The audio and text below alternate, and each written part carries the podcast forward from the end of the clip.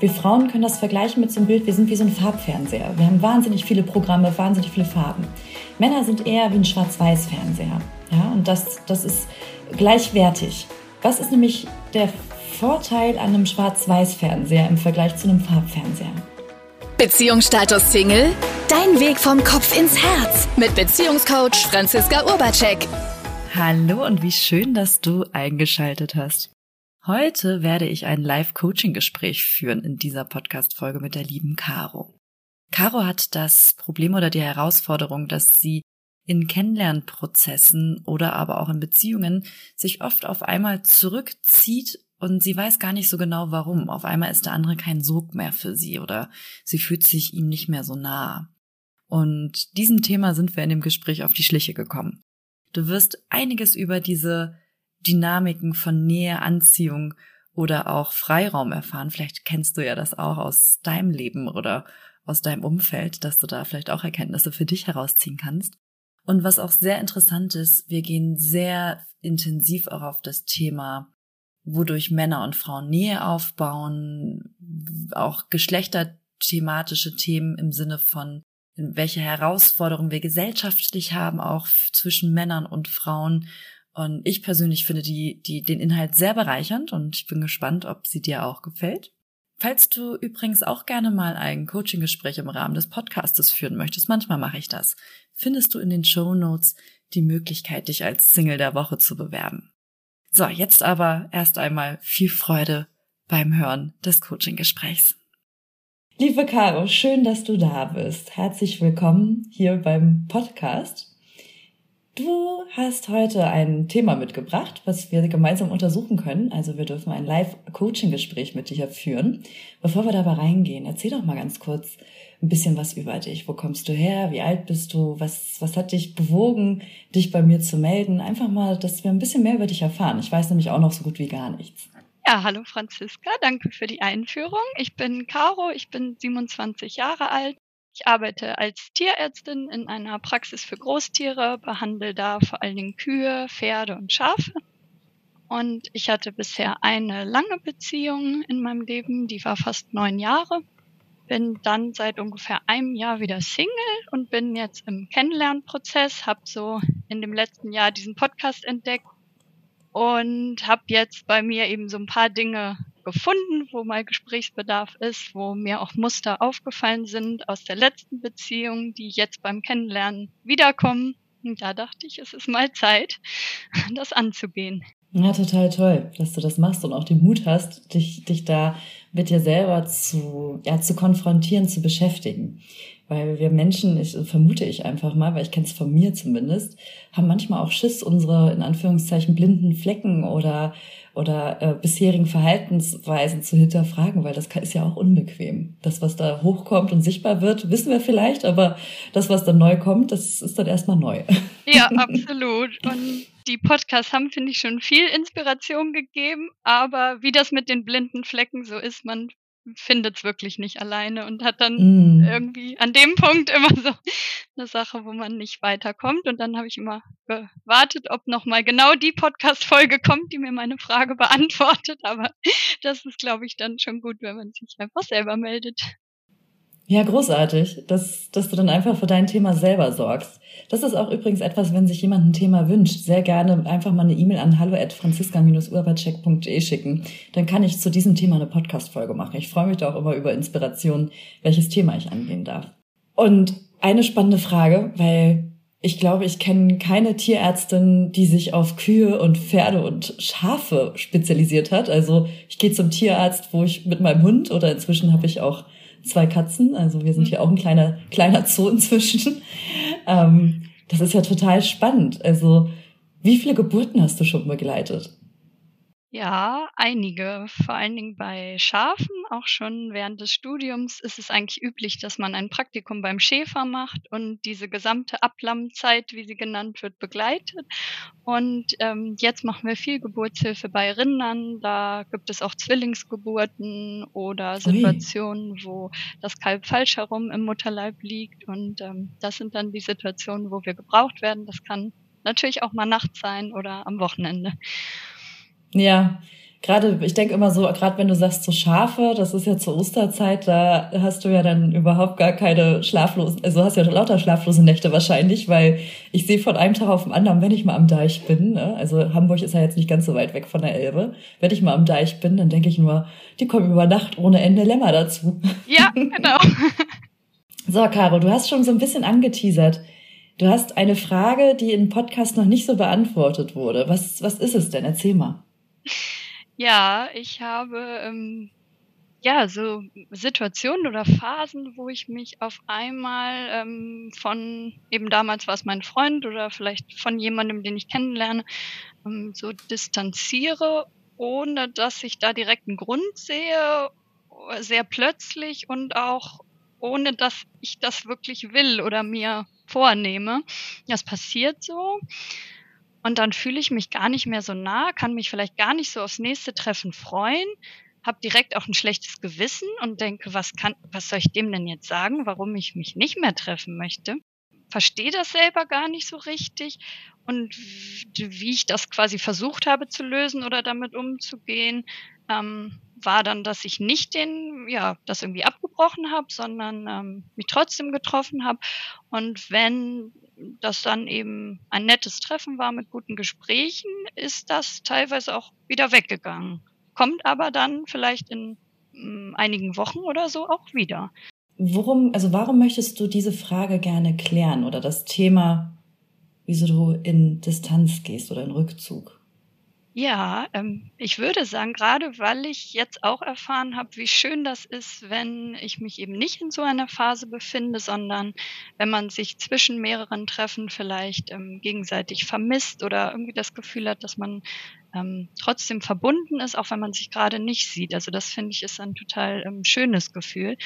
Und das fehlt mir dann in diesen Phasen. Das heißt, das ist für mich selber dann ähm, stressiger, ich mache mir selber mehr Sorgen und ich habe auch Angst, dass ich dann dem Partner oder potenziellen Partner vielleicht ähm, Unrecht damit tue oder in mhm. der Beziehung gar nicht die Sicherheit geben kann, die sich vielleicht der andere wünscht, wenn ich mich ihm zwischendurch gar nicht nah fühle und dann vielleicht auch keine Nähe so zulassen kann. Also du willst, dass eine Begegnung für euch beide dadurch sicher wird, wenn ich das also so auf einen Punkt reduziere oder festlege. Genau, und auch ähm, ja, verlässlicher, gerade wenn man eben schon vielleicht, so wie das damals war, äh, ein Jahr zusammen ist, dann möchte ich nicht ähm, da die Inkonstante sein, die zwischendurch ähm, da gar keine Gefühle gerade so zeigen kann. Mit einem Jahr meinst du deinem Ex-Partner quasi, genau, als das damals. Genau. Ja, da, da werde ich gleich nochmal ein bisschen mehr drüber erfahren wollen. Und also woran würdest du denn feststellen, du bist jetzt im Kennenlernprozess, hast du angedeutet. Genau. Äh, woran würdest du denn feststellen, dass sich, ähm, dass sich dein Thema mit dem Rückzug geklärt hat? Wenn ich eine Antwort gefunden habe, vielleicht auch woher das kommt und vor allen Dingen, wenn ich aber weiß, ähm, wie ich dann damit umgehen kann und wie, ja, was so die Methoden sind, damit das uns vielleicht nicht im Weg steht. Weil gerade so am Anfang, ähm, ja, ist mir das eigentlich total wichtig, dass da nicht so eigene Baustellen dem Kennenlernen im Weg stehen. Also du möchtest vor allem erstmal dich verstehen und dieses Hindernis quasi aus, aus, aus dem Weg räumen. Genau, dass man sich so kennenlernen kann, wie man sich begegnen möchte und dass es darum geht und nicht um ja. ja so angewöhnte Verhaltensmuster, die vielleicht schon von früherer Zeit kommen. Und einfach gleich mal, gleich mal so, so, ein, so eine vielleicht eine unbequeme Frage. Ähm, ist es, also ist es auch okay, dass Menschen sich kennenlernen mit ihren Baustellen? Ja, auf jeden Fall.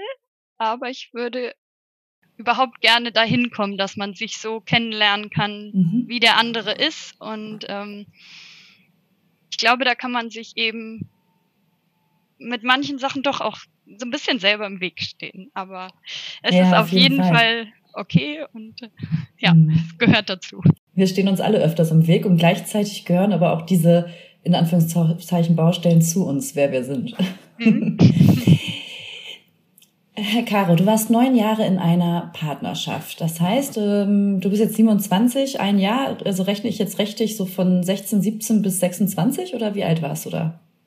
Genau, beim Kennenlernen war ich damals 17 und Und mit, also wie heißt dein Ex-Partner? Du kannst jetzt natürlich sein, seinen Namen nennen, ein Alibi nennen. Also das ist äh, so, wie das für dich stimmig ist. Nur ich möchte gerne einen Namen haben, um mit dir über den Menschen auch zu sprechen oder ihn ansprechen zu können. Ja. Okay. Und du hast bei ihm schon die Erfahrung gemacht, dass, dass es immer mal wieder das Thema Rückzug plötzlich gab. Und jetzt bist du in einer Kennenlernphase. Mit wem bist du jetzt in der Kennenlernphase? Ja, mit Christian. Und was heißt Kennenlernphase? Wo steht ihr gerade? Wir haben uns schon einige Male getroffen, sind uns auch schon so näher gekommen, hatten viele schöne Momente und ja, könnte mir gut vorstellen, dass das eben ja Mehr was wird. Festes, Längeres, genau. genau. Seit, seit wann trefft ihr euch oder seit wann lernt ihr euch kennen? zwei bis drei Monate, würde ich sagen. Okay. Und was ist jetzt aktuell passiert, also dass, dass du dich zurückgezogen hast? Weil du hast das angedeutet, dass es irgendwie auch einen aktuellen Anlass da gab. Ja, genau. Ähm, ja, es war eben, ich würde sagen, nach vielleicht vier oder fünf Treffen, die alle eigentlich schön verlaufen sind und wo ich mich immer von Treffen zu Treffen auch auf das nächste Mal gefreut habe, dass es eben, ja, sagen wir mal nach dem fünften Treffen, ähm, plötzlich, ja, ich mir das gar nicht mehr so vorstellen konnte, dass ich mich aufs nächste Treffen freue. Ich konnte gar nicht auf, auf positive Gefühle oder auf Vorfreude zurückgreifen. Das wurde nicht ersetzt durch Negatives, sondern es war ja eher so, hat sich neutral oder etwas leer angefühlt. Und was ist daran das Problem? Hm, dass sich, wenn wir uns dann wiedersehen, dass ich anders bin und man mir auf jeden Fall diese Distanz anmerkt und mir der Umgang miteinander vielleicht auch schwerer fällt dann, weil ich nicht so genau weiß, was ich dann gerade damit anfangen kann. Also du machst von deinen Gefühlen abhängig, ob du dich auf jemanden einlässt oder dem nah bist, wie du dich gerade fühlst. Ja. Mhm. Und du hattest jetzt angedeutet, dass du das schon kennst. Also ähm, hast du zwischen Christian auch weitere Männer kennengelernt, wo das der Fall war, oder war das vorher zuletzt bei Fall? Ähm, war auch zwischendurch mal so. Mhm. Auch immer wieder so nach dem Treffen, drei bis fünf Treffen?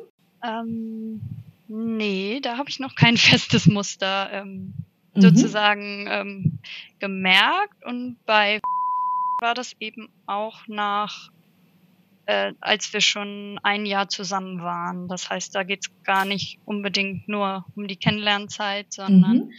dieses ähm, ja, distanzierte Gefühl kam da auch, obwohl wir eben schon einiges Schönes zusammen erlebt haben. Und da war das vor allen Dingen so, während wir eine Fernbeziehung hatten, dass ich so innerhalb der Woche dann quasi alleine, damals noch zur Schule gegangen bin, mein mhm. Ding gemacht habe. Und wenn wir dann fürs Wochenende schon verabredet waren, dass ich mich oft freitags gar nicht so freuen konnte und eher so ein bisschen, ja, vielleicht auch skeptisch war, wie das jetzt wieder wird zusammen. Und wenn wir dann aber ein schönes Wochenende verbracht haben, was eigentlich immer der Fall war, ähm, hat sich das geändert und am Sonntag wollte ich eigentlich ähm, gar nicht mehr, dass wir jetzt wieder auseinandergehen und war damit so sehr glücklich. Und in der nächsten Woche lief aber das Gleiche eigentlich wieder ab. Mhm. Was heißt denn ein schönes Wochenende erlebt? Vor allen Dingen geht's mir da so um die, ähm, ja, um die Begegnung mit dem Partner, dass man sich nah ist, dass man sich gut versteht, gegenseitig zuhört, gute Gespräche hat. Was passiert bei dir, wenn die Gespräche in, in, in deiner Bewertung nicht gut sind? Dann kann ich, glaube ich, so gerade körperliche Nähe nicht so zulassen. Und im Umkehrschluss ist das eben, wenn ich mich so über diese Gespräche nah verbunden fühle, dann führt das bei mir dazu, dass ich mich mehr ähm, öffne, mehr wohlfühle und vielleicht auch körperlich mehr Nähe ähm, ja, zulassen oder genießen kann. Mhm. Und war das jetzt bei Christian bei, bei dem Punkt, wo du dich ähm, ohne aber scheinbar erkennbaren Grund distanziert gefühlt hast, auch so, dass ihr oder dass bei dir so ein Mangel an guten Gesprächen entstanden ist? Gab es auch schon mal, aber manchmal kommt das Gefühl eben auch einfach in, äh, in den Tagen, wo ich alleine bin. Mhm. Und dann sind gute Gespräche quasi ähm, hilfreich zum Lösen, aber eben der Mangel daran war eigentlich vorher gar nicht vorhanden oder wenn nur dadurch, dass wir uns nicht gesehen haben und eben nicht dadurch, dass wir uns gesehen haben und ähm, sich das nicht ergeben hat oder jemand nicht mit mir so sprechen wollte. Das habe ich noch nicht ganz verstanden. Also du kennst es, dass du dich distanziert fühlst, wenn ihr keine guten Gespräche habt oder wenn du nicht mit dem anderen zusammen bist. Also da fehlen dann auch die guten Gespräche. Genau. Habe ich das jetzt vollständig so zusammengefasst von dem, was du eben gesagt hast? Weil, wie gesagt, ich habe das nicht ganz verstanden. Ja, genau. Also vor allen Dingen habe ich das quasi beobachtet, dass diese Distanz häufig auftritt, nachdem ich den Partner länger nicht gesehen habe. Und das ist quasi mit jeder Woche, wo man sich vielleicht nicht sehen kann, so ein bisschen wahrscheinlicher, dass das mhm. wieder auftritt. Und ähm, eine andere Situation, die es auch schon mal gab, ist, dass wir uns vielleicht getroffen haben und mir das in dem Moment ähm, gefehlt hat, diese Gespräche. Oder es gab schon mal eine Situation, wo ich vor allen Dingen erzählt habe und der andere an dem Tag einfach ein bisschen ruhiger war, eigentlich fast gar nichts gesagt habe. Da ähm, fühlte sich das für mich nicht stimmig an. Da hätte ich mir eben mehr Input mhm. oder mehr Gesprächsbeteiligung äh, ja, Beteiligung gewünscht. Und das kann dann auch dazu führen, dass ich dann direkt nach dem Treffen mh, mm, mich gar nicht so ja, wohlfühle oder mir das nächste Treffen dass ich da ein bisschen skeptischer bin. Mhm. Also haben wir schon die Parallele jetzt herausgefunden, also den ersten Part, was, was, was für Distanz bei dir sorgt. Weil du hast ja mir erzählt, du hast alle Podcast-Folgen gehört. Ja. Ne? Also du warst das. Ich frage mich immer, ja. wer ist das? Nein, es gibt mehrere, die das machen. Ich finde das echt unglaublich, ähm, wie Menschen also sich jede Folge anhören und auch darauf fiebern, dass alle zwei Wochen die nächste Podcast-Folge live kommt. Das ist total schön. Das zeigt oh, einfach, ja. dass das Thema viele Menschen bewegt und interessant ist. Und ich habe ja auch schon im Podcast öfters über das Thema gesprochen, was, was in Anführungszeichen jetzt gute Gespräche für Frauen bedeutet oder für Männer. Vielleicht kommst du selber drauf. Ich würde sagen, dass es für Frauen vielleicht noch wichtiger ist und dass es vielen auch ähm, Sicherheit gibt und hilft, vielleicht dem mhm. Partner nahe zu kommen. Ja, also das in der in Anführungszeichen Falle, in der du steckst, mhm. ist eine typische Mann-Frau-Falle, kann man sagen. Und zwar ist es so, dass Männer und Frauen unterschiedlich sind. Wir sind nicht gleich. Mhm. Und wir bauen auch unterschiedlich Nähe zueinander auf. Da gab es also Wissenschaftler, die das überprüft haben und mal herausgefunden haben, wann zum Beispiel Frauen und wann Männer Oxytocin ausschütten. Oxytocin ist unser Kuschelhormon, unser Nähehormon. Und das ist ein Ausdruck davon, wann wir Menschen uns Menschen, also anderen nah fühlen. Und jetzt kommt's, wahrscheinlich hast du schon eine Ahnung, wann Frauen sich Männern nachfühlen oder Menschen nachfühlen. Das ist noch nicht mal an ein Geschlecht bezogen oder ähm, auf ein Geschlecht festgelegt.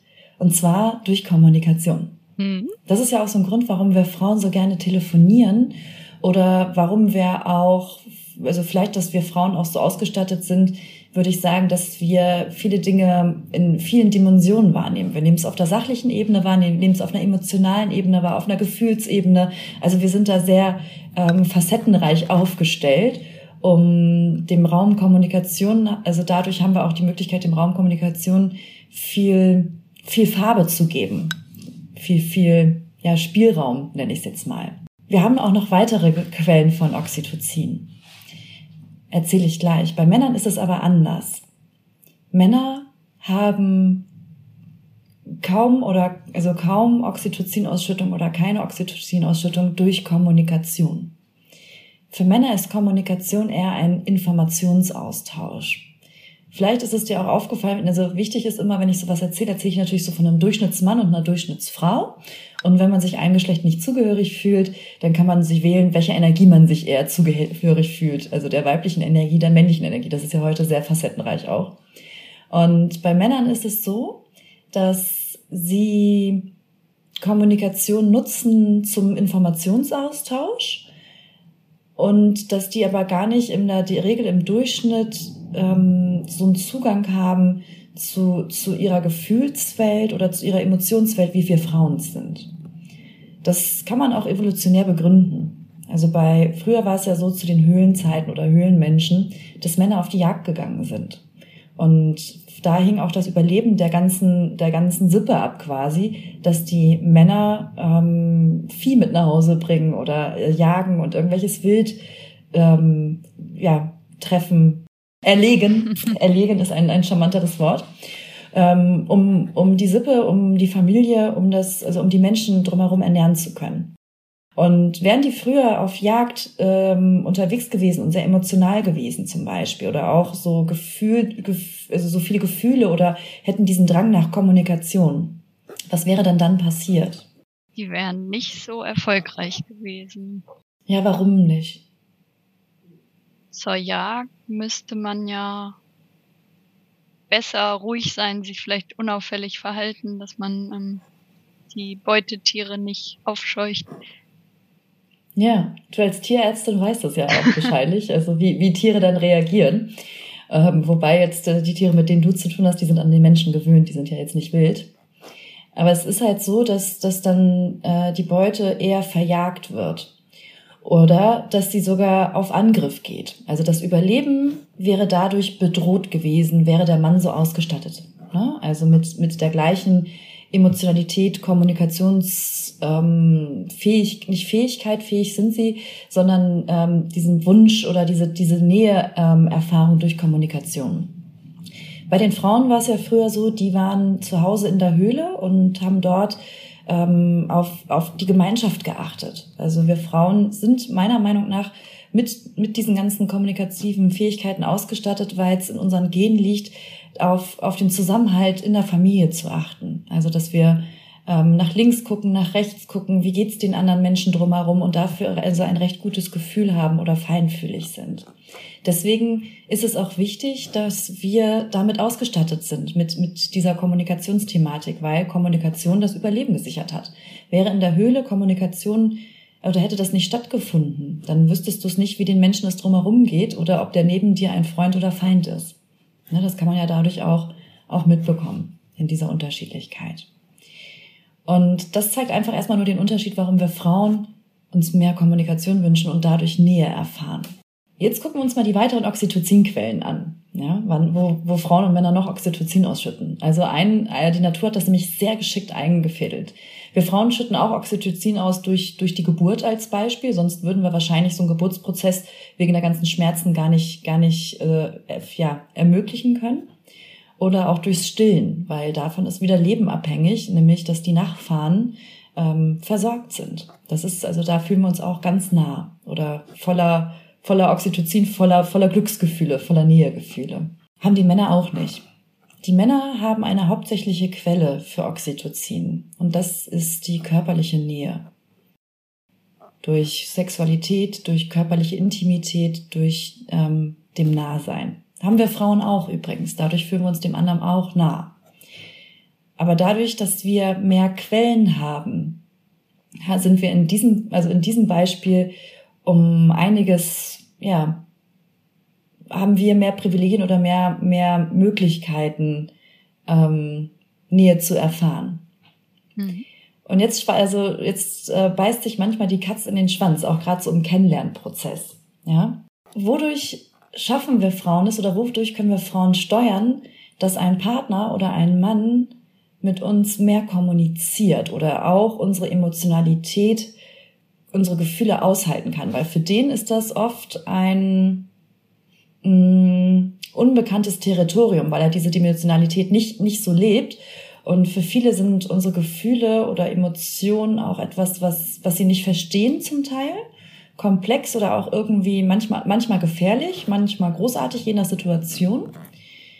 Ne? Und wie können wir Frauen es steuern, dass wir mehr die Gespräche erfahren, die uns dem anderen nachfühlen lassen. Man könnte ja sagen, dass man sich das wünscht oder auch wenn ja. so ein Gespräch stattgefunden hat, dann zu sagen, das tat mir gut oder das hat mir gut gefallen. Das ist erstmal eine sehr gute Möglichkeit, in Kommunikation zu gehen. Ja, das ist äh, eine inhaltliche Möglichkeit, bringt manchmal aber nichts. okay. Weil der andere, der andere meint das nicht böse. Ne? Mhm. Also der, der Mann, also ein Mann meint es nicht böse, ähm, dass, dass er dann nicht diese Kommunikation mit dir führt, weil ähm, man kann es sinnbildlich machen und ganz wichtig, da ist auch wichtig, diese Wertung rauszunehmen.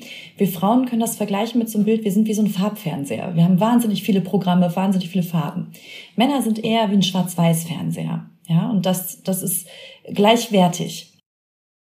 Was ist nämlich der Vorteil an einem Schwarz-Weiß-Fernseher im Vergleich zu einem Farbfernseher? Vielleicht, dass es ja nicht so viele Stufen dazwischen gibt oder dass es für die eindeutiger ist. Also zumindest hatte mhm. ich auch so manchmal das Gefühl beim Kennenlernen, dass es so ja schneller alles klar ist für vielleicht einen Mann, wenn er sich vielleicht auch ja. irgendwie wohlfühlt, dass es dann so so abgemacht ist und so ist es und ähm, dann ja. schwanken die Gefühle gar nicht so doll wie jetzt bei mir. Ja, Männer können auch leichter entscheiden. Also es ist schwarz oder es ist weiß. Ausgenommen, sie sind also äh, in Anführungszeichen, das, das, also wie gesagt, ich wiederhole es gern nochmal, äh, wenn ich pauschale Aussagen hier treffe, sind sie nicht pauschal gemeint, sondern nur auf den Durchschnitt der Menschen, aus meiner Perspektive, aus meiner Erfahrung. Aber ausgenommen bei den Männern, die von Frauen alleine großgezogen werden und äh, sehr in ihre feminine Energie kommen, die haben Herausforderungen mit dem Schwarz-Weiß, weil sie versuchen, viel auf frauisch zu machen. Das ist auch ein großes Problem meiner Meinung nach in unserer Gesellschaft, dass ähm, die, nennen wir es jetzt die feministisch ausgerichtete Gesellschaft, äh, dazu führt, dass immer mehr Männer in ihre weibliche Energie kommen, weil sie sich den Frauen anpassen wollen, weil gesellschaftlich was wirkt, Frauen werden besser. Das ist aber nicht so. Und ich hoffe, dass wir da wieder hinkommen, dass wir Männer wieder mehr als schwarz-weiß auch ähm, den Raum geben, schwarz-weiß sein zu dürfen, in ihrer männlichen Energie sein zu dürfen und das auch wertschätzen und, und ja, die Helden in den Männern sehen, die sie eigentlich sind und auch sie selber das erkennen, weil viele erkennen das heutzutage gar nicht mehr. Die haben oft eine Identitätskrise, weil sie gar nicht mehr wissen, wer bin ich eigentlich als Mann und wofür stehe ich. Ne? Aber äh, der Kern ist schwarz-weiß mhm. und die Fähigkeit, sich einfach viel leichter zu entscheiden. Was ist der Vorteil am Farbfernseher quasi an unserer Dimensionalität? Also ich würde sagen, wenn das bunte Bild quasi stimmt, ist es auch besonders schön und ähm, besonders ja so ehrlich gemeint und wirklich äh, reflektiert hinterfragt und wenn es dann gut ist, ist es ja irgendwie besonders schön so. Also ehrlich und reflektiert werden jetzt nicht meine ersten Worte dafür, sondern es ist eher eine Farbenvielfalt. Also wir Frauen bringen ganz viel Farbe mit rein, also ganz viele neue Facetten, ne? Bunt, Buntheit. Und also das ist, das ist das, was wir Frauen ermöglichen, nochmal neue Perspektiven zu sehen. Und ganz oft ist es so, dass Männer sich das manchmal wünschen, dass sie auch mehr diese facettenreicher äh, Möglichkeiten haben oder Emotionalität oder Gefühle. Und wir Frauen wünschen uns manchmal, dass wir leichter einfach schwarz-weiß sagen können oder schwarz-weiß handeln können. Und gleichzeitig haben, gibt es aber auch genau für diese Themen Vorwürfe von beiden Seiten oder auch von den eigenen Geschlechtern. Nämlich, was werfen, werfen andere gerne Frauen vor, die so einen Farbfernseher haben, also so vielfältig sind oder bunt sind? Dass sie vielleicht auch kompliziert sind? Ja, wir sind so kompliziert. Wer soll das schon verstehen? Na, und was werfen wir den Männern vor, für, dass sie schwarz-weiß sind? Oder auch andere Männer vielleicht? Einfältigkeit. Ja, boah, die sind so einfach. Die sind so einfach gestrickt. ja, es ist so. Ne? Und das, also wir können alles immer aus zwei Brillen sehen und wir wählen einfach nur, welche Brille wollen wir aufsetzen und heißen wir das Mannsein, das Einfache, in Anführungszeichen, das ist nicht abwertend gemeint, das einfache Mannsein willkommen und heißen wir auch das komplizierte Frausein willkommen.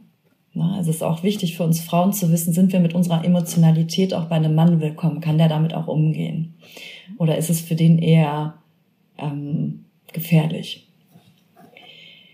Kommen wir aber mal zurück zu Christian und zu der Frage vorhin, wie können wir Frauen es oder wie kannst du es konkret steuern, sei es jetzt mit Christian oder wer auch immer an deiner Seite sein wird? Also ähm, es steht ja alles ganz günstig für Christian, hast du gesagt?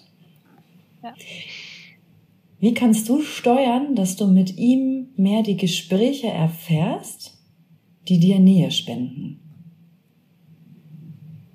außer zu kommunizieren. Vielleicht auch so die Art der Treffen.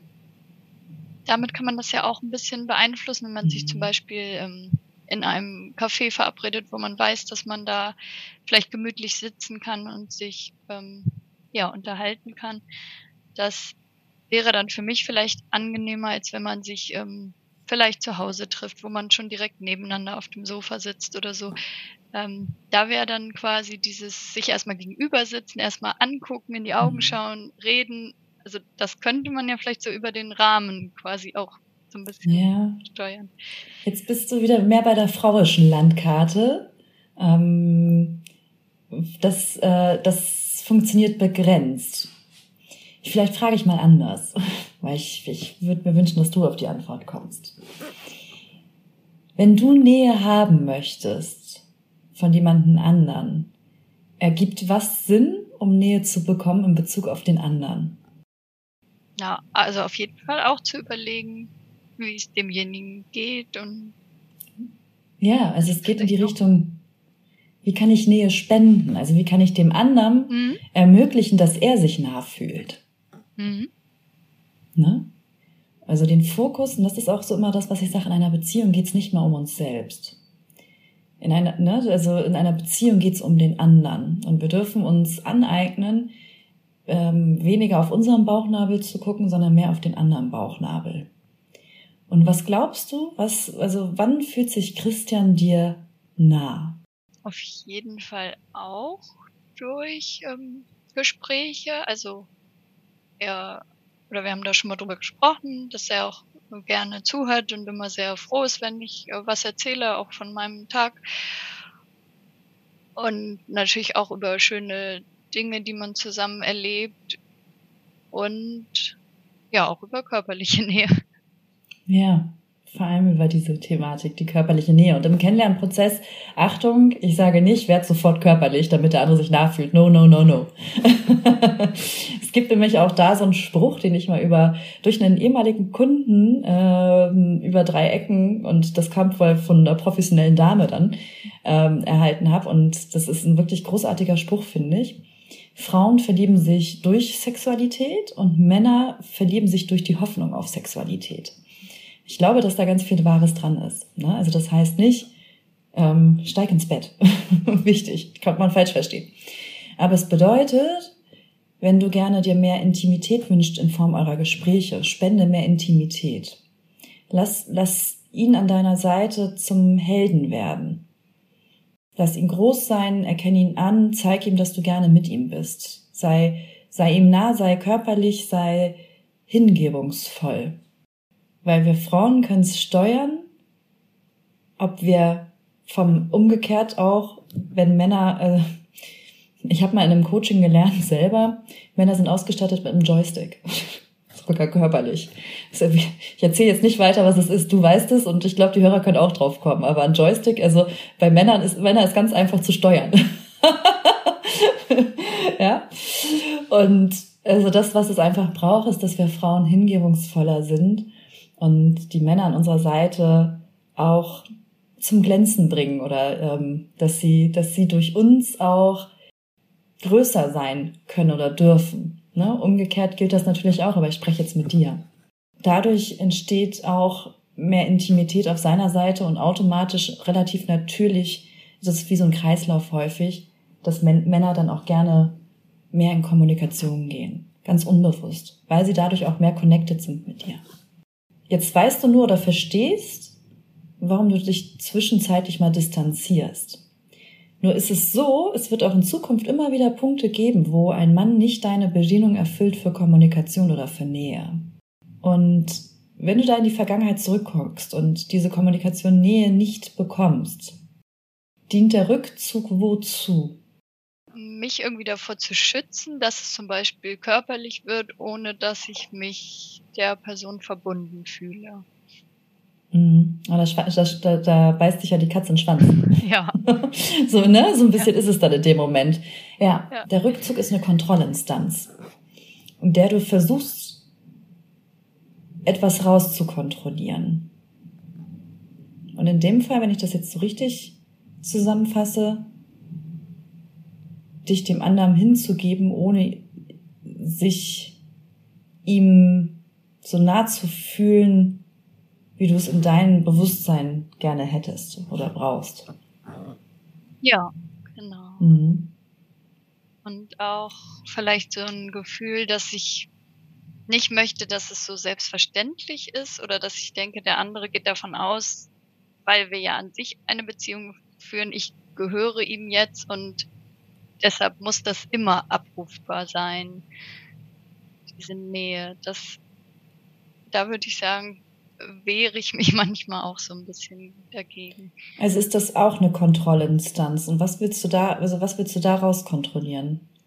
Mich nicht ausgenutzt fühle vielleicht. Mhm. Ich merke, das Eis wird dünner. Ja.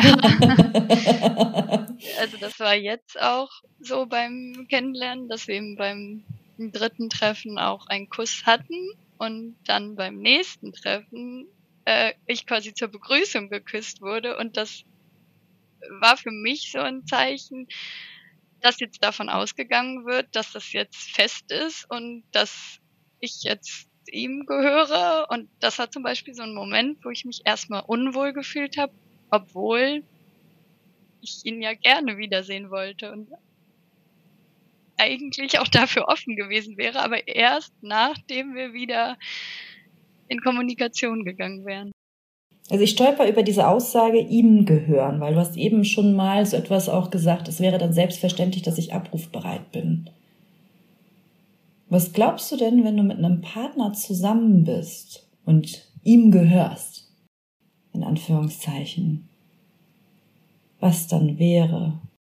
Das würde ich als, ja, nicht als meine freie Wahl in dem Moment sehen. Also obwohl ich mich ja generell mit ihm oder jemandem dann verbunden habe, ähm, käme mir das so käme ich mir überfallen vor. Und seit wann denkst du so? Seit ich 17 bin. Also mit deinem ersten Partner hat das angefangen. Ja, oder vielleicht sogar kurz davor. Ja, ja. Was ist denn damals passiert? Da wüsste ich jetzt nicht ähm, keine konkrete Situation. Vielleicht eher noch quasi davor, so als ähm, vielleicht zwischen 14 und 16 oder so, dass ich, ähm, dass ich mich da vielleicht nicht schnell genug getraut habe, Nein zu sagen, wenn vielleicht ein Junge nach einer Verabredung gefragt hat und ich vielleicht eigentlich schon innerlich wusste, das möchte ich nicht unbedingt, dass ich dann so mich das nicht getraut habe und dass ich dann jetzt immer besonders aufpasse, dass ich immer die Kontrolle habe oder das entscheiden kann, mhm. was passiert. Ja, was denkst du, ja, was denkst du denn über Männer, denen du gehören könntest? Oder die dich wollen? Also wenn das auf Gegenseitigkeit beruht, finde ich, ist das etwas sehr Positives. Und dann würde ich auch sagen, dann darf auch, dann darf ich auch, naja, für jemanden schon so ihm gehören. Ja. Aber ähm, wenn das. Das ist aber erstmal die Pressemitteilung. Also es hat auf jeden Fall zwei Gesichter und wenn das eben mhm. sich für mich gerade nicht stimmig anfühlt, dann möchte ich das überhaupt nicht. Also dann. Ja, und was denkst du dann über Männer, die dich wollen und dein Gefühl sonst wo ist? Dass sie das vielleicht nicht unbedingt verdient haben, wenn Gerade so, wenn sie mich so überfallen oder das so als selbstverständlich voraussetzen. Was meinst du mit das selbstverständlich voraussetzen? Dass wir eben ja zusammengehören, dass ich jetzt ähm, verfügbar bin, vielleicht auch, dass ich quasi von deren Seite so verplant werde, ohne dass ich davon was weiß. Also vielleicht schon äh, Termine mit anderen abgemacht werden, wo ich wo irgendwie klar ist, dass ich mit da kommen soll oder so, ohne dass mit mir abgesprochen ist, dann kommt es mir so vor, als wenn ich das gar nicht mehr selber in der Hand habe. Und dann würde ich sagen, das fühlt sich nicht so gut an. sich dann, also du hast ja. Angst, eingenommen zu werden oder ausgeliefert zu sein. Ja. Ist das nur mit, mit Männern oder Datingpartnern der Fall oder auch in anderen Lebensbereichen? Hm, ich würde sagen, das kann auch mit Freunden sogar sein, so ähm, dass wir uns verabredet haben und eben schöne Zeiten verbracht haben und wenn dann aber mh, hm, vielleicht man sich irgendwo beim Einkaufen trifft oder irgendwo, wo ich gerade einen anderen Fokus habe und weniger Zeit, dass ich mich dann überrumpelt fühle, wenn jemand denkt, jetzt äh, wir kennen uns ja, dann müssen wir jetzt hier eine halbe Stunde erzählen oder so. Also geht es hier um Menschen und nicht nur um deinen Datingpartner, weil Menschen sind dann irgendwie für dich übergriffig. Ja, nur dass es eben da mir bisher so am stärksten aufgefallen ist. So bei mhm. Und das macht eine Situation auch für dich dann irgendwie unsicher. Deswegen auch dieses Gespräch gerade, um es sicherer zu gestalten oder verbindlicher zwischen Menschen. Grenzt du dich dann ab, wenn du jemanden im Supermarkt triffst als Beispiel, der mit dir quatschen möchte und du die Zeit gerade nicht hast? Also es gibt Sachen, die mir leichter fallen, aber ja, und es wird auf jeden Fall auch besser, dass ich äh, vielleicht mich erkläre und auch wenn das eben gute Freundin sagt, wir können gerne nachher nochmal mhm. telefonieren oder so, weil ich eben, das liegt ja nicht daran, dass ich kein Interesse am Gespräch habe, sondern dass ich quasi nervös werde, wenn mein Zeitplan da mhm. dadurch durcheinander gebracht wird. Mhm. Und bei Partnern, wenn die jetzt mit dir intim sein wollen, grenzt du dich da dann auch ab? Und wurden deine Grenzen mal nicht respektiert? Mm, ja, sicherlich so im kleinen Rahmen, dass man vielleicht sich nachher gewünscht hätte, dass man irgendwie besser kommunizieren kann und besser, also klarer sich noch abgrenzen kann, ja. Aber das bedeutet, wenn das im Nachgang sichtbar wurde, dass dann vorher nicht ganz klar war, die Grenze. Und das hast du dann gemessen am Ergebnis, weil hinterher irgendetwas hochgekommen ist oder emotional war, wo du gemerkt hast, hey, das ist jetzt gerade nicht stimmig für mich. Ja.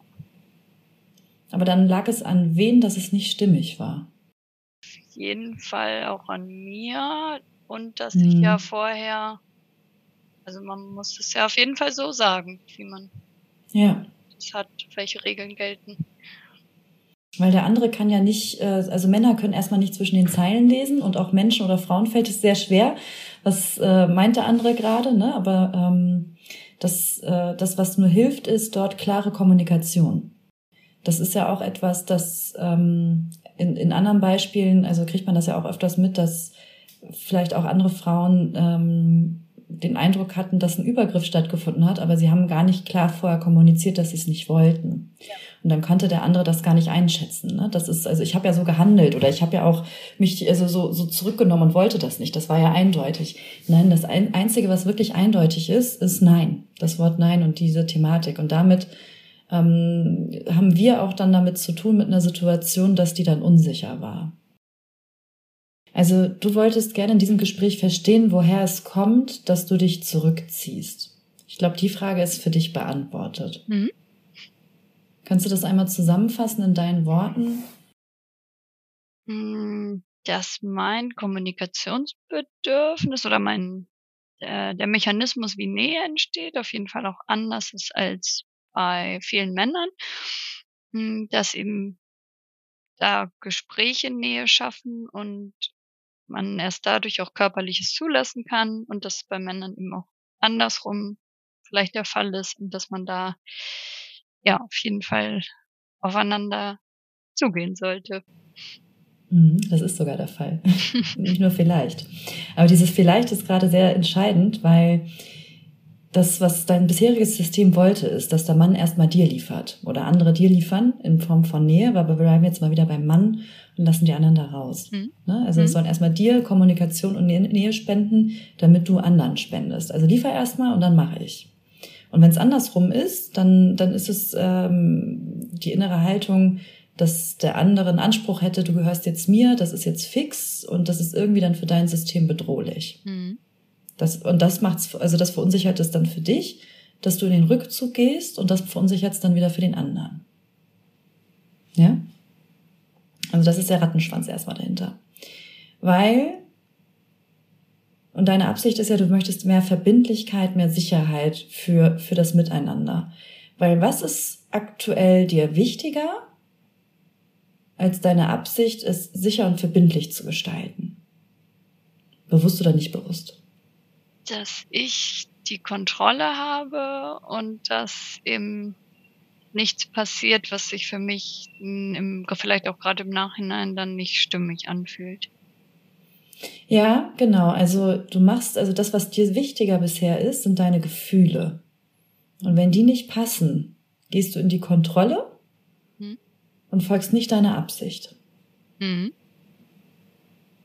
Und das machen ganz viele auch in diesem Kennenlernprozess, also oder auch im, in Partnerschaften, dass sie ihren Gefühlen mehr Raum geben als ihren Absichten, wo wollen sie eigentlich hin? Weil was ist das, was du mit Christian eigentlich erschaffen möchtest?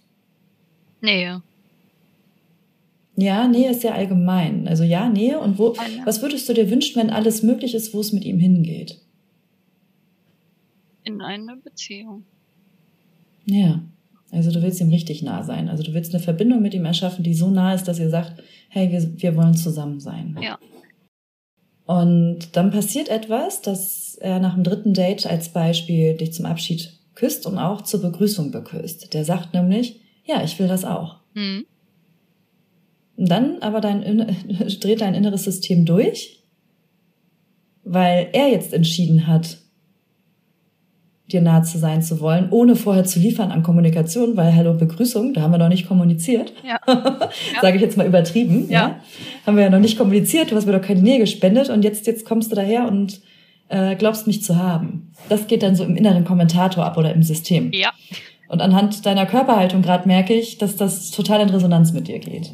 Ne? Jetzt hast du dich nämlich gerade äh, umgesetzt und bewegt und merkst, oh fuck, ich bin irgendwie erwischt worden, so wirkt das gerade. Ja. Und ganz wichtig, dass das, was wir jetzt so rauskommen, das klingt manchmal so hart. Ne? Wir alle haben irgendwelche Programme am Laufen und das ist so geil, wenn man sich ein bisschen auf die Schliche kommt. Wir wollen alle irgendwas kontrollieren. Wir denken alle irgendwas über Menschen, über Männer, über Frauen. Wir haben unsere Vorurteile, unsere Brillen. Das haben wir alle. Wir trauen uns manchmal, das nur nicht zu sagen, weil dann würden wir nicht mehr als der gute Mensch vielleicht dastehen. Mhm. Und deswegen setzen wir uns dann so Masken auf und, und äh, verstellen uns ähm, und äh, verunmöglichen uns, uns in unserer Wahrhaftigkeit zu zeigen ähm, oder was wir wirklich denken. Und so verunmöglichen wir uns aber auch an unsere Themen ranzukommen. Weil nur wenn wir das so sichtbar machen und diese ganzen Masken, die wir uns aufgesetzt haben, abnehmen und gucken, was wirkt eigentlich wirklich, und das ist nicht immer bequem, was wir denn, also was da wirklich ist, aber nur dann können wir es angehen und verändern. Und dafür, dafür bist du ja hier, um es wirklich anzugehen. Ja, ne? genau. Ich fühlte mich auch vorher so ein bisschen ähm, ausgeliefert davon, also dass egal was er gesagt hat, was wir versucht haben, dass äh, irgendwas in mir eben lange dann auch manchmal skeptisch bleibt und ähm, immer so darauf warte, dass irgendwie noch das Richtige gesagt wird und das kann, das ist ja gar nicht meine Intuition und davon wollte ich mich auf jeden Fall versuchen, ein bisschen mhm. zu verabschieden, weil ich mich da selber ähm, ja äh, abhängig fühle von dieser inneren Stimme und auch so, ähm, dass die halt gerade bestimmt, was wie es mir geht, wie es uns geht und obwohl ich der gar nicht so einen großen Raum geben möchte. Ja. Ähm, meinst du in, in, in solchen Situationen, wo ihr darüber sprecht, wo, wo, wo jetzt gerade irgendwie eine Lücke für dich ist und er versucht dann diese Lücke zu schließen, meinst du das gerade? Also was? Ja, okay, ja, gut, ja. Genau, mhm, das ist ja. wirklich da jemand in und sehr streng ist und ja, ich vermute, dass beharrlich. Ja, ich vermute, dass dein dein System schon und nicht nur erst in, in Sachen Beziehung, sondern schon als Kind eine Erfahrung gemacht hat, irgendwie, äh, und es ist seine kleine Erfahrung, ich fühle mich ausgeliefert, machtlos. Ich habe äh, hab, hab im Kleinen vielleicht eine Erfahrung gemacht, dass jemand den Eindruck hatte, ich gehöre ihn jetzt oder ich muss jetzt funktionieren, dass das irgendwie für dein System gefährlich war. Und das kann, das kann was Faktisches sein, das kann aber auch eine Kleinigkeit sein. Ich hatte mal eine, ähm, eine, eine Frau im Coaching, die hat mal eine Unterbrechung als Kind gehabt, ähm, dass, also, äh, weil ein so ein Clown auf der Straße ähm, ihr, die, also ich glaube, die Hand gegeben hat oder irgendwie sie, sie fokussiert hat oder irgendwie sowas. Ne? Das war so seine Show und Entertainment und für sie war es als kleines Kind bedrohlich, mhm. weil sie irgendwie Angst hatte vor, pardon, vor ihm. Mhm. Ne? Also das kann aus Erwachsenensicht was faktisches Schlimmes sein, das kann aber auch ähm, was sein, was, was wir gar nicht unbedingt nachvollziehen können, weil so als Kind schlussfolgern wir halt ganz viele Dinge, die wir lernen. Wir lernen halt, wenn wir auf die Hand, also auf die Handplatte fassen, dass das heiß und das wollen wir nicht wieder. Und irgendwo hat dein System das mal gelernt anscheinend, dass wenn jemand ähm, jemand in der Nähe vorangeht oder so oder ähm, die Nähe zu dir sucht, aber du noch gar nicht gerade damit rechnest oder da bist als Beispiel, dass das bedrohlich für dich ist oder irgendwie übergriffig, unsicher wirkt. Das kann, wie gesagt, faktisch sein oder gedacht. Da können wir jetzt nicht reingehen, weil es zu tief wäre und nochmal ein neues Thema wäre mhm. und den Rahmen überreizen würde. Und deswegen der Verstand abgespeichert hat, das ist für mich gefährlich. Mhm. Ist es aber für dich, Caro, faktisch gefährlich, wenn als Beispiel Christian dich zur Begrüßung des vierten Dates küsst? Nein. Faktisch ist es nicht gefährlich. Ist es für dich gefährlich, wenn er dir nah sein möchte körperlich? Ich glaube, gerade wenn man sich dann auch besser kennenlernt, dann wird das ja noch ungefährlicher, weil man sich ja schon vertraut. Also das kommt ja bei mir wirklich auch in Situationen, wo ich sage, ich kenne den Menschen gut genug und könnte mich sicher fühlen. Trotzdem. Ja, das, das heißt, der andere soll sich beweisen, damit ich vertrauen kann. Ja. Ne? Und ja. das bedeutet also, körperliche Nähe ist für dich irgendwie gefährlich. Hm. Noch. Hm. Ne? Und, und also das ist das, was da passiert. Aber im Endeffekt, also ist körperliche Nähe an sich gefährlich. Warst du Menschen schon mal nah und es war nicht gefährlich? Ja, auf jeden Fall. Ja. Und warst du schon mal jemanden nah und, oder Menschen nah und es war irgendwie für dich gefährlich? Ja. Naja, also nicht Objekt, also fühlte sich so an. Genau. Ja, fühlte sich so an. Und was macht dir, also was kannst du tun, wenn es für dich vermeintlich gefährlich ist? Gedacht gefährlich. Mich auf jeden Fall an unser Gespräch erinnern. Hm, kannst ja jederzeit auch abhören, das ist ganz praktisch. Ne? ja, genau. Also, dass man ähm, vielleicht sich dann selber die Frage stellt, äh, wie gefährlich ist das denn jetzt hier und dann mhm. das einfach nochmal neu bewerten kann und vielleicht dann jetzt zukünftig zu einem anderen Schluss kommt. Ja, das, das klingt ein bisschen schön geredet. Ne? Also erst einmal so, wenn es erstmal kannst du dich fragen, ist es gedacht gerade gefährlich oder ist es faktisch gefährlich für mich? Mhm. Ja, also das kannst du erstmal unterscheiden. So, wenn es für dich jetzt irgendwie faktisch gefährlich ist oder gerade irgendwie zu viel ist, was kannst du dann tun? In Kommunikation gehen. Ja, in einer Form von Kommunikation, ja. Und was, welche Art von Kommunikation müsstest du dann machen oder tätigen, um es für euch wieder sicher zu gestalten oder verbindlich? Entweder in den Vorschuss gehen und quasi dann wieder mich zu fragen, was ich auch dem anderen geben kann, oder? Wenn es faktisch für dich gefährlich ist, ist das keine Option. Mhm. Weil wenn es faktisch dann für dich gefährlich ist, musst du dich abgrenzen. Mhm. Ne? Musst du dich abgrenzen und ganz klar Nein sagen. Weglaufen, keine Ahnung, auf Angriff gehen, ich weiß es nicht. Wenn es faktisch, also wenn es faktisch gefährlich ist. Oder wenn du auch gerade merkst, das ist jetzt zu viel, ja, mhm. also in deinem System vielleicht irgendwie sich faktisch anfühlt, ist es aber jetzt gar nicht. Weil warum ist das Abgrenzen auch so, so wichtig? Wie auf sich aufzupassen.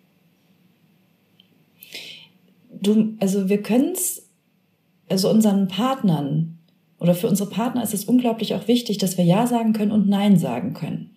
Weil wenn wir nicht Nein sagen können, geht der Partner jedes Mal ein Risiko ein, wenn er uns nah ist, dass er übergriffig ist. Jedes Mal. Und mhm. damit haben, also damit haben wir Frauen auch die Verantwortung, wenn unsere Grenzen überschritten wurden.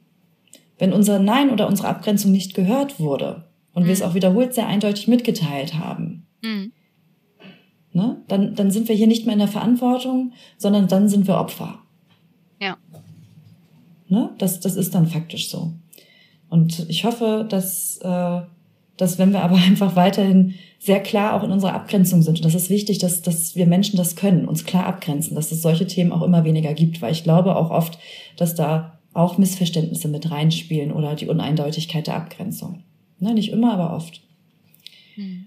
Und also bei faktisch ist ganz klar sich abgrenzen. Aber wenn es jetzt gedacht ist, ein Übergriff oder gedacht zu viel ist, der vierte Kuss als oder der Kuss am vierten Date als Beispiel, hm. nicht faktisch gewesen, das war gedacht. Ja. Ja. Wenn sowas passiert, also das, du brauchst die erste Unterscheidung, ist es jetzt gerade eine faktische Gefahr oder ist es eine gedachte Gefahr? Hm. Bei faktisch ganz klar Stopp. Hm. Ja, wie auch immer du dieses Stop setzt. Abgrenzen. Es gibt ja auch drei Arten, wie man sich, glaube ich, ähm, mit Gefahren umgehen kann. Angriff, Todstellen, ähm, weglaufen. Mhm. Und, ne? und also, ich würde das jetzt nochmal abgrenzen, in dem Fall ergänzen. So, und Nein sagen. Und dann gibt es die gedachte Thematik. Mhm. Und die gedachte Thematik ist das, was auf unserer Speicherkarte in unserem System vielleicht irgendwann mal gelernt ist, oh, das war gefährlich, deswegen mache ich es nicht. Also ich, die Herdplatte ist heiß, deswegen fasse ich nicht auf die Herdplatte. Also um Gottes Willen mache ich nicht. Ne, das ist ja genauso, wurdest du schon mal von einem Hai gebissen? Nein. Aber was weißt du über Haie? Dass man nicht mit ihnen zusammen im Wasser schwimmen sollte. Oder dass sie gefährlich sind. Ne? Die meisten. Menschen haben, haben Angst vor Haie. Ne? Also nicht alle, viele tauchen ja auch mal mit denen. Aber das ist etwas, was du hast noch nicht mal faktisch eine Erfahrung dazu gemacht, aber du hast das gelernt. Ja. Haie sind gefährlich, Krokodile sind gefährlich. Also hm. ähm, bist du schon mal vom Blitz getroffen worden als Beispiel. Aber woher weißt du, dass es gefährlich ist? Ja. Weil wir es hören oder gelernt haben. Und das, was wir gesellschaftlich auch hören, es ist gefährlich, wenn ein Mann übergriffig ist. Oft sind die Männer aber gar nicht übergriffig, sondern es ist das, was in unserem System da ist, wo wir Frauen einfach auch lernen, dass wir uns schützen müssen. Ja, weil wir mhm. körperlich das unterliegende Geschlecht sind. Mhm. Das Ding ist nur, dass es nicht nur die Männer trifft, die gewalttätig sind, sondern es trifft oft alle Männer. Und damit tun wir den Unrecht. Mhm. Aus meiner Perspektive. Und das ist, weil wir es einfach gelernt haben. Und das, was du da brauchst, ist das Bewusstsein, ah, das ist jetzt gedacht. Mhm. Und du musst lernen, deine, dein, deine Festplatte quasi neu zu programmieren. Etwas Neues zu erfahren. Das bedeutet, deine Komfortzone zu verlassen, das bisherige System. Und eine Formel, die habe ich auch schon sehr oft im Podcast gesagt, hat was mit Gefühlen zu tun und Absicht. Vielleicht kommst du selber drauf ist da sehr hilfreich als ein Mantra. Fol folge deiner Absicht und nicht deinen Gefühlen. Ja, genau. Folge deiner Absicht und nicht deinen Gefühlen. Und das wäre in dem Fall mit Christian, du würdest gerne Nähe mit ihm erschaffen, sogar so nah, dass ihr gern, dass ihr zusammen, also zusammenkommt. Mhm. Ja, also folge deiner Absicht, mit ihm zusammenzukommen und nicht deinen Gefühlen. Und wenn du in so einer Situation bist, wie jetzt zum Beispiel der Kuss beim vierten Date, mhm. Was wäre jetzt ein Ausdruck, du folgst deiner Absicht und nicht deinen Gefühlen? Na, dass ich ihm das auf jeden Fall auf, oder auf keinen Fall böse nehme und dass ich weitermache und dass ich mich dann nicht im Kennenlernprozess von aufhalten lasse und vielleicht denke, ähm, nee, das passt doch nicht, jetzt steige ich mal eben aus ja. oder so. Das wäre ja so die, ähm, dieses kurzzeitige Gefühl von Angst oder das wird mir hier zu viel, ähm, würde ja dann vielleicht sowas nach sich ziehen. Und bei der Absicht wäre aber dann die Frage, ob ich eben trotzdem ihm das sagen könnte, dass mich das überrumpelt ja, hat natürlich. oder ob ja, das wusste ja. ich immer nicht so genau, was ich dann daraus mache. Mhm. Also ich habe schon bin quasi so weit gekommen, dass ich dachte, so, ja, das ist, das ist nicht böse gemeint, und, aber ich konnte noch nicht ablegen. Mhm. ja, also, ja. genau, also das, was da ganz wichtig ist, also der Absicht zu folgen bedeutet, du möchtest mit Christian Nähe herstellen, du möchtest eine Verbindung mit ihm schaffen, wo ihr sagt, hey, wir sind ein Paar, dass mhm. wir unsere Zukunft gemeinsam gestalten als ein, ein Team quasi. Mhm. Und wenn etwas passiert, was gerade für dich zu viel ist, als erstes irgendwo als Mantra schreib dir das auf ich folge meinen Absichten und nicht meinen Gefühlen. Mhm. Ja, und dass du dann in dem Moment, weil das ein Selbstversprechen an dich ist, weil das, was du machst, ist, du betrügst dich ja auch selber damit die ganze Zeit. Ja. Ne? Und, und ähm, weil auf Distanz zu gehen oder Rückzug ist ein Ausdruck davon, ich folge meinen Gefühlen. Mhm. Ne? Und zahl's aber mit einem schlechten Gewissen, um mich da wieder irgendwie rein von Schuld zu machen, dass ich ein schlechtes Gewissen gegenüber den anderen habe. Der hat aber auch nichts davon, weil die Distanz ist da. Ja. Also du machst das Gegenteil von dem, wo du eigentlich hin willst. Und das, da sind wir oft so. Wir haben ja beide, also wir haben ja alle so zwei Stimmen in uns oft einmal. Wir wollen rechts lang, aber handeln links. Und das ist, also das, das kennen wir gerade im Dating-Prozess. Es gibt so viele Menschen, die in allen Lebensbereichen erfolgreich sind und das läuft. Aber in der Partnerschaft, in Beziehung, da wird es irgendwie bedrohlich, diese Nähe manchmal. Oder die Thematiken. Und dann sagen wir, wir wollen rechts, wir wollen die Nähe, handeln aber links, um Distanz zu haben, weil Distanz, diese, diese Art von Distanz, das ist für mich sicher. Mhm. Nur in der Distanz kriege ich wieder nicht die Nähe, die ich haben möchte. Und dann geht das Ding immer Stück für Stück auseinander und ist das Passé mit mit dem, wo ich eigentlich ursprünglich hin möchte. Ja, da hatte ich jetzt sogar auch Angst vor, dass es für den anderen ein Grund sein könnte, auszusteigen, wenn er eben ja. nicht versteht, warum ich zwischendurch so distanziert bin. Also dass uns das in dem Sinne im Wege steht, dass er sich vielleicht auch ja. verletzt fühlt dadurch und oder besorgt ist, äh, das nicht ähm, ja so nachvollziehen kann ja. oder denkt, was habe ich falsch gemacht oder ähm, und das, was du tun kannst, ist auch mit ihm in einem Moment, wo ihr euch nah seid oder wo ihr einen Rahmen habt, der für euch beide stimmig ist, ne, wo gerade kein aktuelles Thema hoffentlich ist, also wo gerade das hochkommt. Ne? Also ihm das einfach mal oder grundsätzlich mitzuteilen und Christian mitzuteilen, hey, auf welche Erkenntnis bist du gekommen? Also, dass das gar nichts mit ihm zu tun hat, Ne? Weil es ist ganz ehrlich, es ist so toll, das würden sich so viele Frauen wünschen, dass ein Mann ihn gleich wieder beim, also beim nächsten Date gleich am Anfang küsst und eine Verbindlichkeit aufweist, weil einfach so viel Unverbindlichkeit im Datingmarkt unterwegs ist oder gelebt wird. Ne? Also für viele ist es sogar etwas ein Geschenk. Hey, das ist einer, der will mich. Großartig. Und ne, also dass, dass du ihm deine Erkenntnisse hier mitteilst. Vielleicht teilst du auch die Podcast-Folge. Ne? Das mhm. ist also aus dem, was ich gehört habe, von, von anderen Teilnehmern sehr positiv angekommen, sogar das zu teilen, weil es ein sehr intimer Einblick ist und diese Intimität dich so zu zeigen, ähm, sorgt auch wieder für viel Nähe und Verständnis. Also Verständnis. Mhm. Und es geht darum, dass du ihm einfach sagst, so, hey, ich bin mir auf die Schliche gekommen, wieso ich das mache. Und ich weiß noch nicht genau, wo ich das gelernt habe oder warum das so ist. Das ist auch was, was gesellschaftlich da ist. Wir Frauen müssen uns vor den Männern schützen, die übergriffig sind. Als Beispiel. Ja, könnte sein, weiß ich nicht, wie das genau ist, haben wir jetzt nicht im Detail untersucht. Ähm, aber das ist halt etwas, das haben viele Frauen als Beispiel, diese Haltung innerlich. Ich müsste mich schützen. Und ja, es gibt vereinzelt einen kleinen Prozentteil an Männern, die sind sind übergriffig, sind gefährlich und sind, also gehören dafür ins Gefängnis. Hm. Ja, die gehören dafür bestraft. Aber die Masse an Männern sind wundervolle Alltagshelden und die leiden auch in gewisser Weise darunter, nicht alle, aber die leiden auch in gewisser Weise darunter unter, ähm, unter diesem Image, der Mann wäre gefährlich. Ja, das glaube ich. Ne? Und viele Männer haben Angst, dich einzulassen, äh, dahingehend, weil sie der Gefahr erliegen, dass der andere interpretieren könnte, dass es ein Übergriff ist. Hm. Ich weiß jetzt nicht, ob der ein oder andere das mitbekommen hat, aber Luke Mockridge als Beispiel ist ja ein Komödiant und hatte auch in diesem Fall krasse Vorwürfe, die vor Gericht immer wieder belegt wurden, dass es nicht der Fall war und seine Unschuld wurde nochmal wieder jetzt, glaube ich, ähm, belegt und der hatte aber da große Konsequenzen davon, weil seine Ex-Partnerin ihn als übergriffig wahrgenommen hat. Ne? Und ich bin in den Details nicht drin, aber ähm, so wie ich es jetzt mitbekommen habe, ist seine Unschuld bewiesen. Und der hat aber ähm, einen krassen Preis zahlen müssen, dass er sich auf eine Frau eingelassen hat, die ja mit der das so entstanden ist. Hm. Oder ne? Ja. Und diese Gefahr, und das ist etwas, diese Gefahr oder diese Angst haben viele Männer. Und deswegen müssen wir es dem Mann auch sicher machen mit uns. Und dann kannst du diese Erkenntnisse mit ihm teilen, ihm das sagen, dass es nichts mit ihm zu tun hat, sondern in dem Moment einfach ein altes Muster hochkommt oder ein altes System. Und dass du aber beabsichtigst und kannst ihm auch mal sagen, was du mit ihm vorhast.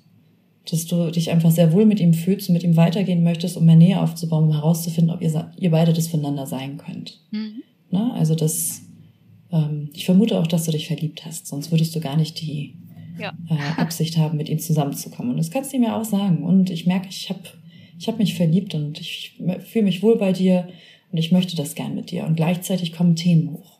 Mhm. Und wenn er das mit dir auch möchte, wird er auch diese Themen willkommen heißen. Mhm. Auch wenn sie, wenn sie unbequem sind, auch wenn sie erst einmal vielleicht für Distanz sorgen, aber gemeinsam könnt ihr es sicher machen. Und zwar nur, wenn ihr das, worum es wirklich geht, sichtbar macht. Wenn ihr das versucht zu verstecken, dass das dass nicht sichtbar wird, warum du dich vielleicht zurückziehst oder so, mhm. könnt ihr es gemeinsam nicht lösen. mein Partner und ich, gerade in der ganzen Kennenlernphase, wir hatten Themen, also wo ich gedacht habe, hey, ich, ich habe das studiert, ich bin, ich bin Expertin in diesen Themen und mir passiert hier gerade alles selber. Und wir, wir haben da Themen gehabt, wo ich gedacht habe, krasser Scheiß.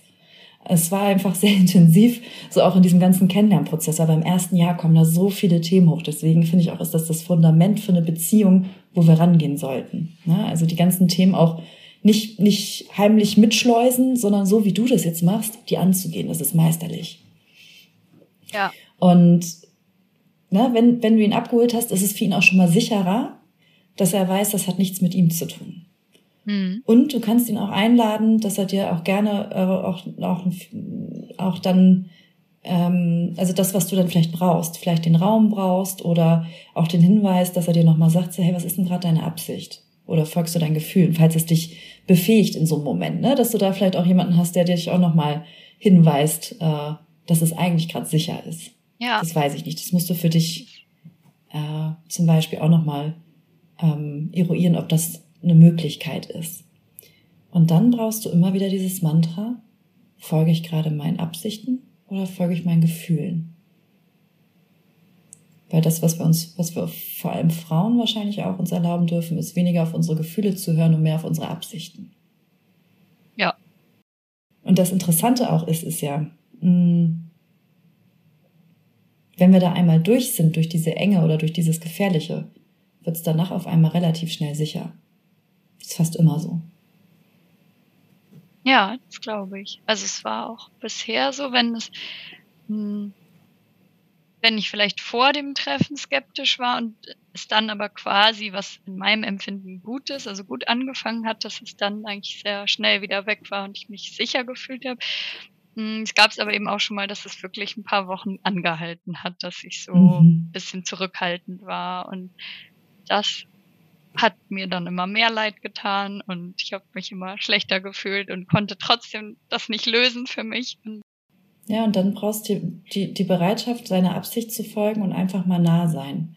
Und auch vielleicht mal, hm, das ist jetzt wieder ein moralisches dünnes Eis, was ich, also ähm, wenn ich das sage, ähm, Manchmal habe ich auch zum Beispiel keine Lust auf Intimität. Aber wenn ich mit meinem Partner intim bin, dann kommt die Lust.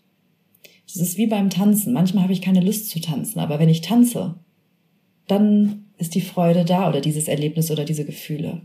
Manchmal brauchst erst die Aktion, damit die Gefühle folgen können. Und das, was wir halt oft wollen, ist, dass wir erst die Gefühle haben und dann die in die Aktion kommen. So funktioniert das Universum nur leider nicht.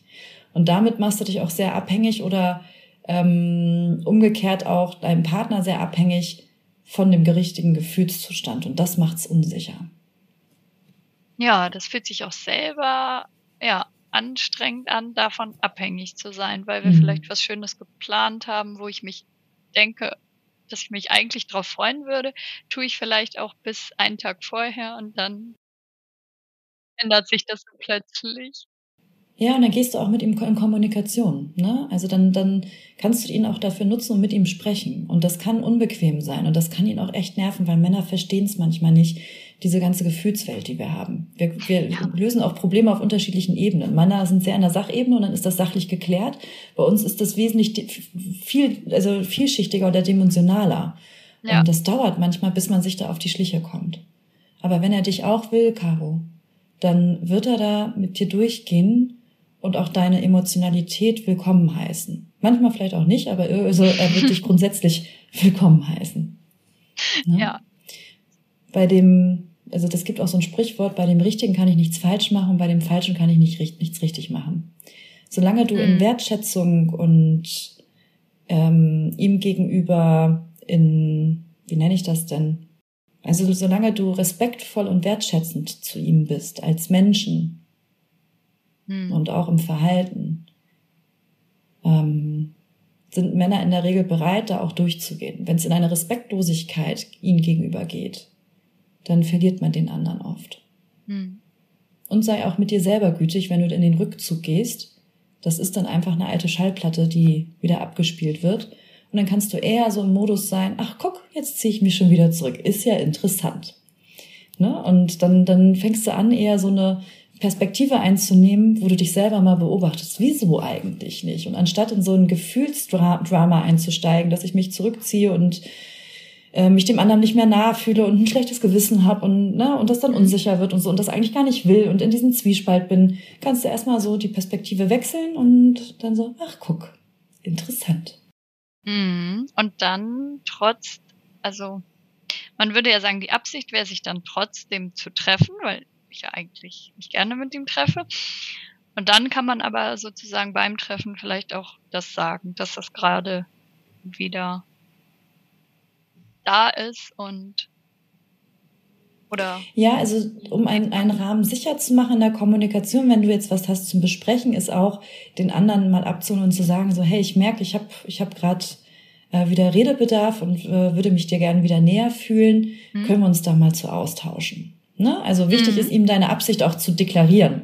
Weil wenn du einfach nur das Problem deklarierst, dann ja. weißt du nicht, in welcher Absicht du mit ihm sprichst und ob du das jetzt gerade machst, um ihm einen Vorwurf zu machen oder um ihm wieder nah zu sein. Also wichtig auch ist, dass, dass also deine Absicht dem anderen vorher mitzuteilen und auch sein Go einzuholen, ob auch für ihn das jetzt gerade stimmig ist, mit dir zu sprechen.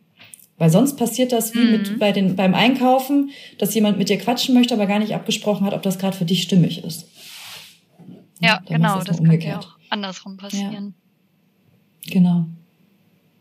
Hm. Caro, ich habe den Eindruck, wir haben deine Frage geklärt. Was ja. ist dein Eindruck? Oder ist noch etwas, was für dich offen ähm, ist? Also vor allen Dingen begeistert eben von dieser Frage, ob das gedacht gefährlich ist oder faktisch. Mhm. Das wird mir, glaube ich, ja. sehr viel helfen. Ähm, weil ich mich eben schon gewundert oder noch eher nachvollziehen konnte, dass das mal im Kennenlernprozess auftritt, aber ich konnte gar nicht nachvollziehen, warum mir das nach, sage ich mal, einem ganzen Jahr Beziehung noch passiert, mhm. dass ich auf einmal da so eine Gefahr sehe. Und das ja. ist ja eigentlich die passende Frage dazu. Das ist dann nur noch gedacht gefährlich. Und ich glaube, ja. ähm, dann eben noch in der Kombination mit der Absicht und ähm, ja, der Möglichkeit eben auch Nein zu sagen, aber auch ähm, mal auf den anderen noch weiter zuzugehen, das alles so zu verstehen, dass äh, ja, das ist toll. Ja, vielen Dank, dass du dich hier zeigst und das so für dich genutzt hast. Vielen Dank auch. Ich, ne, ich wünsche dir viel Erfolg bei der Umsetzung. Danke. Tschüss. Tschüss. So, ich hoffe, du hattest einige Erkenntnisse in dem Coaching-Gespräch mit Caro. Und wenn du dich jetzt dabei erwischt hast, dass du auch gerne mal so ein Gespräch führen möchtest, hast du die Möglichkeit, entweder im Rahmen des Podcastes als Single der Woche oder aber auch ganz anonym, nur wir zwei. Ähm, was du dafür tun kannst, ist einfach in den Shownotes auf den Link zum, zum Beratungsgespräch zu gehen. Dort sprechen wir zweimal und finden heraus, ob und wie ich dir da behilflich sein kann als Coach und ob wir beide überhaupt zusammenarbeiten wollen. Und jetzt noch eine ganz wichtige Info. Wenn dir dieser Podcast gefällt, würde ich mich sehr darüber freuen, wenn du den da, wo du ihn hörst, positiv bewertest.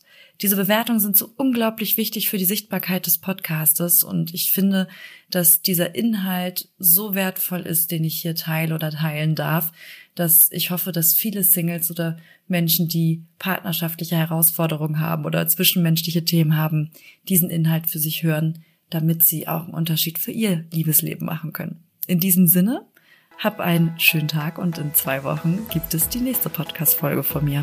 Beziehungsstatus Single? Dein Weg vom Kopf ins Herz mit Beziehungscoach Franziska Urbacek.